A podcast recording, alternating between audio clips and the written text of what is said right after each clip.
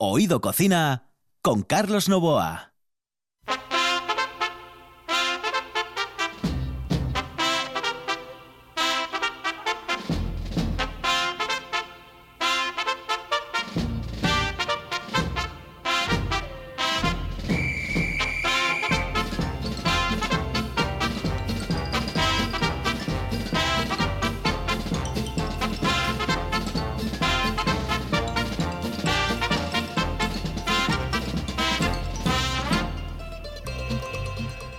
Saludos amigos, muy buenas noches o muy buenos días o muy buenas tardes, porque ya saben ustedes que nos pueden escuchar en cualquier momento a través de nuestro podcast, a través de Oído Cocina a la Carta, y que también evidentemente no solo de 11 a 11 y media se emite el programa, sino también a las 6 de la mañana del día siguiente en redifusión. En el control está Kike Reigada, aquí al micrófono Carlos Novoa. Señoras y señores, aquí comienza Oído Cocina, hoy desde el Parque de la Vida.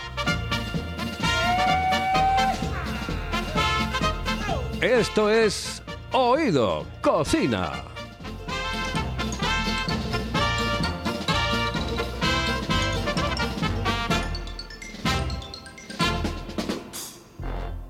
Hello, eh, señorita. ¿Sí? Excuse me. Eh, perdón. ¿Me puedo decir, por favor, dónde puedo comer el mejor cachopo? ¿Es cachopo de Asturias? Es cachopo, claro, pero el mejor Ah. de Asturias, no. El mejor de España y, y, vamos, y del mundo entero. No. En Oviedo, en el Pichote Café de la Tierra, en la Plaza Gabino Díaz Merchán. Pero mejor llame para reservar, ¿eh? Apunte. 984 28 29 27. 984 28 29 27. Si piensas en chocolate, piensa en Argüelles. El chocolate nuestra pasión. Nuestro secreto, la selección de los mejores cacaos del mundo. Descubre todas nuestras variedades y sumérgete con cada bocado en un mundo de sabores, de recuerdos, de sueños. Desde 1912, el chocolate artesano está en Gijón. Piensa en chocolate. Piensa en Argüelles.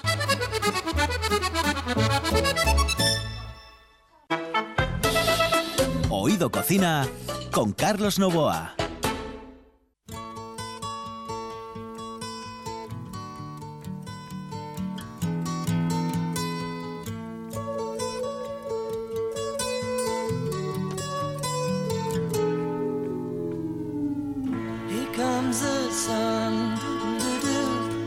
Here comes the sun. I say it's alright. Los Beatles en el Parque de la Oída y con Luis Laria. Don Luis, muy buenas, saludos cordiales. Muy buenas, saludos cordiales y encantado de que estés aquí, in situ. ¿eh? Bueno, es que presta mucho, la verdad es que presta mucho y además en, en este laboratorio maravilloso con Margarita y con Don Severo, que realmente es un placer, un auténtico placer. Y qué, qué bonito es todo, ¿no? El planetario, el- el- tienes hasta un cohete, o sea, Sí, voy a utilizarlo en algún momento para escaparme de este planeta. eh, yo creo que no para escaparme para siempre, pero sí en aquellos momentos en los que realmente veo que la sociedad no hace lo suficiente para cultivar la vida en donde residimos, en, en este espacio que llamamos paraíso natural y que no lo es tanto porque lo estamos degradando constantemente. Nos estamos pasando mucho con esto. Nos pasamos muchísimo, pero muchísimo, muchísimo. Y yo creo que realmente no somos conscientes de la problemática que generamos. Mm, Tenemos que mirar de nuevo, como digo muchas veces, en- a los ojos de esos niños que son nuestros hijos o nuestros nietos. Saber que realmente si necesitamos verlos felices, tenemos que pensar en que nosotros tenemos que frenar nuestra situación, en este caso de mm, mercantilismo que tenemos. Eh, La, la vida es mucho más bonita si realmente tenemos esas emociones y no somos tan proclives a tener, eh, digamos que grandilocuentes eh, conceptos de lo que es eso, la tenencia. La tenencia es mm, vivir, disfrutar, mm, dar posibilidades a los demás, ver cómo cantan los pajarinos aquí, que hoy están un poco tristes precisamente por el día como está, ¿no? Pero realmente si lo valoramos en su justa medida, frenaríamos la situación que tenemos y pensaríamos en que la vida es muy corta y tenemos que vivirla plenamente con emociones y obviamente pues pensar en los demás. Y después se reúnen unos cuantos ¿eh? en una cumbre y al final acuerdan nada. Eh, esas cumbres son solamente un escaparate, al igual que realmente de esa mercadería que en un momento determinado pues nos están diciendo que se hacen cosas cuando realmente no se hace nada. Una parafernalia absoluta que deja en entredicho pues la sinceridad que debe tener un gestor político, un gestor que realmente en un momento determinado tenga las riendas y las directrices de un planeta, como son pues esos 12 o 14 grandes y poderosos países de la Tierra que no hacen lo suficiente para que todos los demás, incluso aquellos que incluso hoy están pasando hambre, puedan tener una vida mejor. Una pregunta, aunque sea, eh, no sé si viene o no viene al caso, pero me gustaría saber tu opinión sobre esa niña, sobre Greta, que ahora ya no es tan niña, evidentemente. Mm, eh, tiene cara de niña, pero no es niña. A ti, mm, todo este fenómeno, Greta, eh, tú que estás en el mundo eh, de, lo que, de lo que es la ecología, etcétera, el medio ambiente, ¿qué te- ¿a qué te suena? Eh, Greta es una necesidad imperiosa de que realmente pueda ir aflorando en muchísimas otras partes del planeta, pero ahora mismo está siendo utilizada, mercantilizada también y quieren eh, aplacarla. No cabe la menor duda de que cualquier rebelión en cuanto a lo que es eh, la protección medioambiental o la garantía de la salud, que es mm, ni más ni menos lo que se hace con la protección medioambiental, hay holdings, hay digamos que imperios económicos y sociológicos que no lo soportan. La dejan hasta un punto y en un momento determinado ya comienzan a aparecer pues todas esas críticas destructivas hacia alguien que realmente pues es difícil de soportar pues desde que tiene el síndrome de Asperger o el que tiene el síndrome de X. Y realmente es triste que nosotros en un momento determinado no nos sumemos a ese carro porque entre todos, al menos entre los que realmente tenemos la conciencia de cambiar estas situaciones totalmente vergonzosas que estamos padeciendo, pues no hacemos lo suficiente. A veces eh, tiramos la toalla pronto y yo creo que realmente cualquiera de nosotros, sumando, por poco que sumemos, podemos hacer una vida más digna. Eh, Luis, em, eh, hoy en tu Parque de la Vida mm, tenemos un invitado que es historia en todo el Consejo. Es una, yo diría que esas personalidades en que todo el Consejo conoce, pero que también allende eh, los límites em, todo el mundo aprecia y conoce. Al menos en algún momento ha oído hablar de Casa Consuelo. Mira, para mí estamos en un sitio donde tenemos dos personajes ilustres, un hombre y una mujer, que dan nombre a Luarca Allende los mares, como se suele decir, en todo el planeta. Y hoy, en este mismo espacio de este laboratorio del Parque de la Vida, tenemos otro personaje ilustre. Y lo digo con negrita, en cursiva y con las máximas mayúsculas. Es cierto que no hay, eh, yo creo que no hay ningún hombre que sea capaz de hacer algo si no tiene una mujer detrás. Y estoy mirando para él, estoy justo detrás de él, está Margarita Salas, y detrás de él, en la misma condición que estoy observando ahora Margarita Salas, en otro ámbito que es el de la gastronomía, está Araceli. Está viva aquí. Está viva aquí y para mí incluso me emociona cuando hablo de ella porque realmente no somos conscientes del valor que tenemos de algunas personas en nuestro territorio, en nuestro municipio. Y Álvaro, para mí es un personaje ilustre de esta tierra.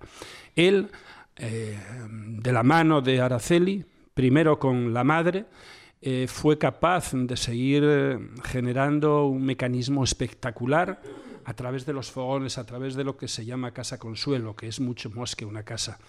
Eh, yo me siento tremendamente orgulloso de que más del Parque La Vida esté solamente a dos kilómetros y medio en línea recta que estamos, o incluso menos.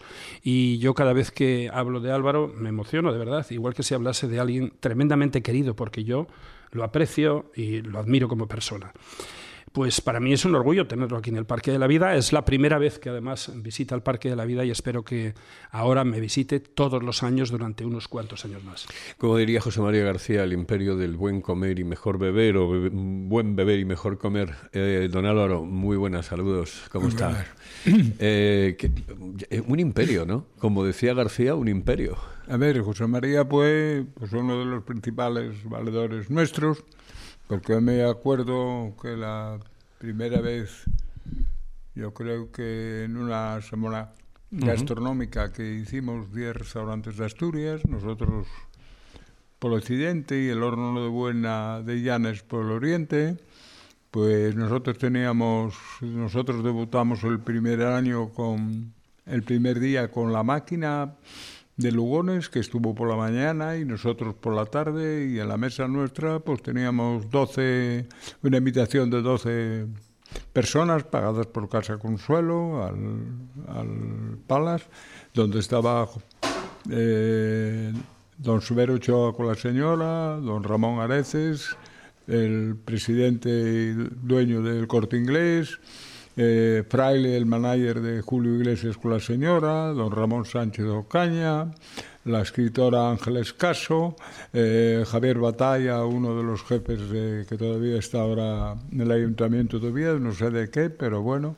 Y bueno, pues empezó el programa con nosotros y lo terminó con nosotros. José María fue, pues, si no está el primero, está entre los tres primeros que más propaganda nos hizo a nosotros. Sí, verdad. porque eran todas las noches, en- eh, había muchísimas noches en las que venía y, se Hombre, ater- largaba un... aterrizó con el helicóptero Sí, detrás de nuestra sí, sí, casa cuando la vuelta ciclista. Bueno yo que sé la cantidad de programas.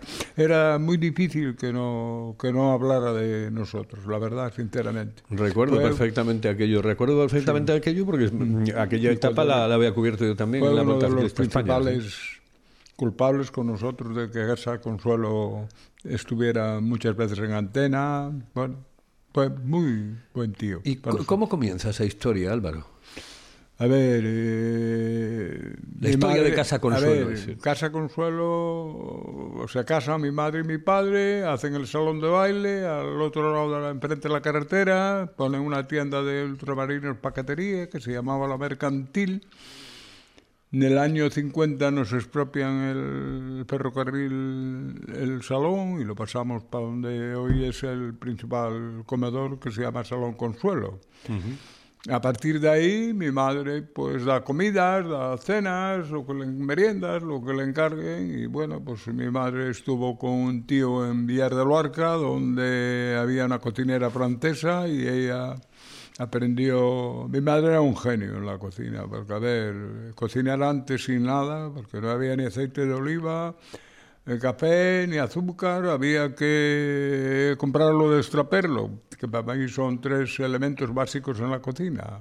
Yo soy de, a ver, yo no soy de la nueva cocina, pero reconozco que grandes cocineros que pasaron por casa, a ver, a Sategui, Arzás, Subijana, toda esa gente, pues los que pusieron al mapa a España donde está. Yo la, la semana pasada tuve eh, dos estrellas Michelin en casa comiendo. El cubier de pau, de, el grove, el, este, el de Santiago de Compostela, que esté, estoy en la estrella. Y hablando con ellos, ellos decían que no salían a ningún restaurante de, de tres estrellas, que iban a comer el pulpo a un lado, la perdiz con verdura a otro, los callos a otro, que vamos, que no comían. Y bueno, yo creo que las mujeres ahora están reivindicando el puesto que les va a corresponder en la cocina en un futuro, ¿eh? yo creo, yo creo, yo creo. Porque antes, a ver, yo me casé con... Yo cuando empecé a andar con mi mujer tenía 14 años, yo 23. Pues ella iba a coser, iba a la escuela, que era lo que se llevaba aquello, si, nos remontamos al año 63, que eché yo novia, por uh -huh. primera vez, yo me casé en el 65. Y bueno, cuando entró en casa, pues a ella le decía, no vayas para allí, no vayas para allí, que te van a echar a los días porque no sab- sabía hacer nada. Mi mujer le dijo, delante de mí, tu mujer no va a aprender a cocinar nunca. Y ella me dijo en la cama, no te preocupes que lo que voy a hacer no se me va a olvidar. Y así fue. Cogió las riendas en el año 69, que murió mi mujer, y los dos, pues, nos hicimos cargo de la cocina, salimos a cocinar a Madrid, al Palas, al Miguel Ángel, a la máquina, fuimos a Valladolid, al Meliadolid, con, con las delicias de Gijón y al Palacio Castellanos, la cena juntos. Fuimos a Logroño, cinco restaurantes de Asturias, también a La Merced, fuimos a Lugo, fuimos a Oviedo, luego hicimos la presentación del revuelto de Oricios que no se conocía por la LOCE, a nosotros nos tocó ir a hacerlo al Hotel Principado, y bueno, no, dejamos de ir a ERA porque éramos los dos en la cocina, nosotros empezamos a ver, eh, la historia nuestra empieza con los camioneros, que vienen del avión, eh, un restaurante de Vegadeo, salía mi madre, que cuando que eu todavía vi mi madre en el año 69, que se murió, 67, 68, a ver los camiones que había puestos allí, cuando había 30 camiones o 20 y pico, decía yo, eh, está... Yo lo que siento es que mi madre murió, mi madre, la ilusión de ella era que estudiáramos. Yo creo que las mujeres de antes eran muy inteligentes porque ella sabía que el que no tuviera estudiado o quisiera trabajar, que, lo iba a pasar regular. Entonces no llevó camino porque el único que acabó el bachiller fue el mayor. Pero bueno, luego empezamos a dar comidas y bueno, se nos llenó la casa de gente, primero los camioneros, luego los viajantes, luego los equipos de fútbol, las orquestas. Nosotros hubo domingos que había cinco equipos a cenar, ¿eh? Sí, sí, recuerdo Y a perfectamente. comer, autocares, tuvimos una suerte de, bueno. Luego, a ver, en el 77 hicimos el hotel, empezamos a hacer el hotel, en el 79 lo terminamos y ahí montamos un piso para cada hermano y ahí vivíamos juntos todos, menos el gemelo mío que se marchó para Madrid para trabajar en la Junta de Nucleares. Se vino cuando ya teníamos todo terminado, pero bueno, luego no, no funcionó los ocho magníficos y bueno, él se marchó. Y luego él entró en el restaurante La Orquesta, que era de un primo nuestro, y luego de un tío en Madrid. Y Álvaro, lo y que... nosotros quedamos los tres, con las tres mujeres, y yo en la cocina, las otras dos en el hotel. Y bueno, tuvimos suerte, tuvimos armonía entre los hermanos, funcionamos bien, la gente yo creo que nos valoró. Y bueno, hasta la crisis del 18, pues nosotros no tuvimos problema ninguno. Dábamos más comidas que nadie. A, a eso me refería, que eh, cómo, cómo cambió la historia, porque claro, eh, eh, bien, no, no- ver, uno no estudia, pero al final historia- tiene, la tiene historia un... no cambió en el 8. En el 8 vino una crisis que pasó, Sí. pero la historia vino con la pandemia. ¿Cómo va a quedar esto? Pues yo creo que va a haber un cambio, mi opinión. Yo puedo dar opinión porque viví cuando el extraperlo, cuando no había que cocinar. Donde pasaban la gente para el barca, Consuelo, prepáranos la merienda. ¿Qué nos vas a preparar? Bueno, vosotros sí, de la vuelta a venir. Mataba un pollo, cogía un par de patatas, hacía una sopa que te podías morir, el pollo con las patatinas redondas, y detrás con el flanín y unas galletas te montaba un postre que, que cuando aquello era, pues la cocina de autor que hay ahora, que ponete un plato y tiene que ir el camarero diciéndote lo que hay en el plato. El plato sí, muy bonito, para hacer una foto, pero bueno, yo no voy en contra de la nueva cocina, ¿eh? Alejandro, eh, eh, pues, toda una sabiduría, eh, bueno, Alejandro yo Fonseca. soy de los guisos, aquellos guisos de mi madre, de mi mujer, de cualquier cosa. De guisanderas. ¿Eh? De guisanderas. De guisanderas. De soy de guisanderas. la cocina de guisanderas. Admiro a los fotos y la presentación de los platos, pero yo no necesito que un cocinero me diga, estos son salmonetes. es-". Yo ya estoy cansado de ver eso. Tuve 53 años en la cocina con mi mujer, cortando toda la carne, despiezándola, todo el pescado. Yo creo que a mí de, de esas cosas nadie me va a decir, oye, que esto es un salmonete. No, no, eh, ya lo sé yo que es un salmonete, que lo limpié, lo comí y lo despiecé. Esto es una ruina, no, no, no, eso yo paso de eso ya olímpicamente. Bueno, justamente, Carlos, gracias por eh, brindarme estos minutos para poder mm, charlar mm, justamente con Álvaro García de Casa Consuelo. Álvaro, has, eh, ha dicho usted más de una vez en- durante su relato, ha utilizado la palabra suerte. ¿Cómo? Ha utilizado la palabra suerte. Bueno, ha hablado hay que- de hay suerte, que tener suerte. Aunque nosotros en el relato, sobre todo, sobre todo, lo que hemos escuchado es mucho, mucho, mucho trabajo. No obstante, si usted dice que también la suerte es importante, si le incluye, pues le vamos a hacer caso. ¿Cuánto ha habido de trabajo? Un montón, eh, pero ¿cuánto ha habido de suerte también? ¿Eh? ¿Cuánto ha habido de suerte? Bueno, la suerte también hay que buscarla y hay que trabajar. Nosotros tuvimos unidos, que yo creo que fue la base principal. Oye, las mujeres acababan, cada una de su trabajo, se iba para casa. Pero yo creo que en esta vida, si no tienes suerte, tienes que buscarla. No te la van a dar y si la desprecias, ya no la, a lo mejor la vuelves a escoger. Nosotros, pues bueno, tuvimos suerte yo creo que no teníamos tiempo más que a trabajar. Levantarnos al día siguiente y volver a coger el mandil y trabajar como leones. No, no, la verdad que los tres matrimonios hemos, nos hemos llevado bien, que fue la base principal, y nos seguimos llevando bien, y, y yo creo que fue el éxito de Casa Consuelo y el trabajo.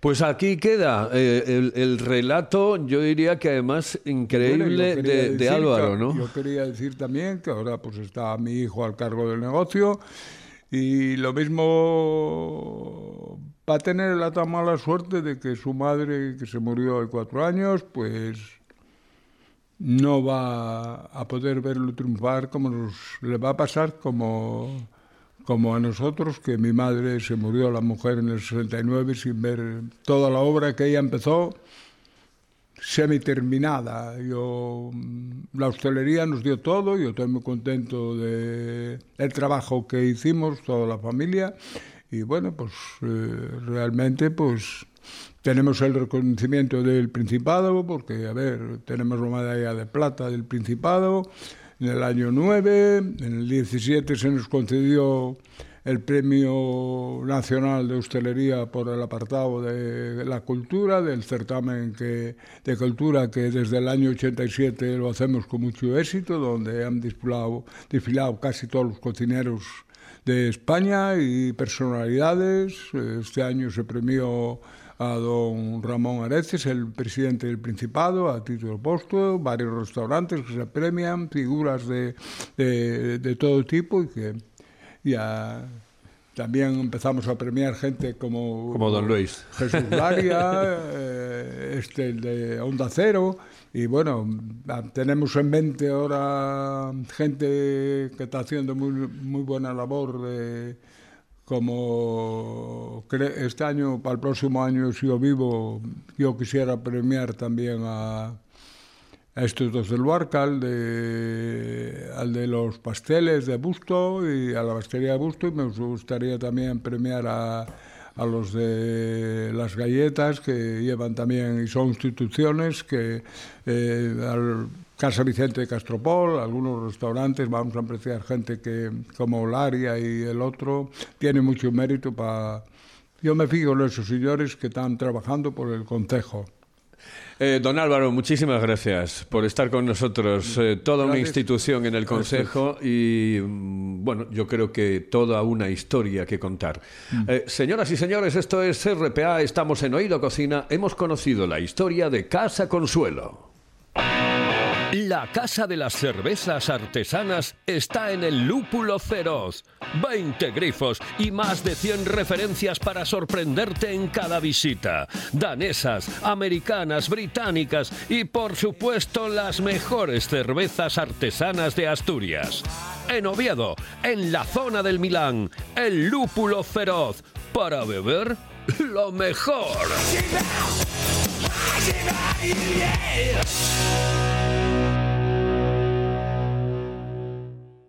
Oído Cocina. Con Carlos Novoa.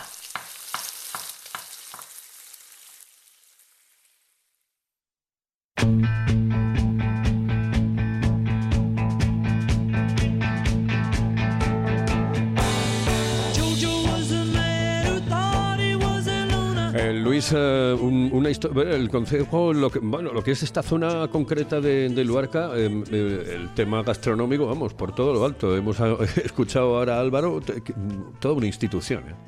Sin duda, yo creo que el occidente de Asturias además es una gastronomía en algunos apartados muy diferente a la que tenemos en la zona centro-oriental. Cada uno tiene su idiosincrasia, pero aquí tenemos catedrales de, Increíble. de, de esa A gastronomía. 200 fascinante. metros tienes eh, el, el- el- el restaurante de Luisa, que, que- que es una Bueno, auténtica además, maravilla. además yo lo que, lo que incito y estimulo y provoco a los oyentes es que vayan a comer el cachopo que tiene Luisa. ¿eh? Algo realmente espectacular que a veces incluso no lo van a terminar y les apetecería volver a comerlo lo que queda o llevarlo para casa casa que lo llevan.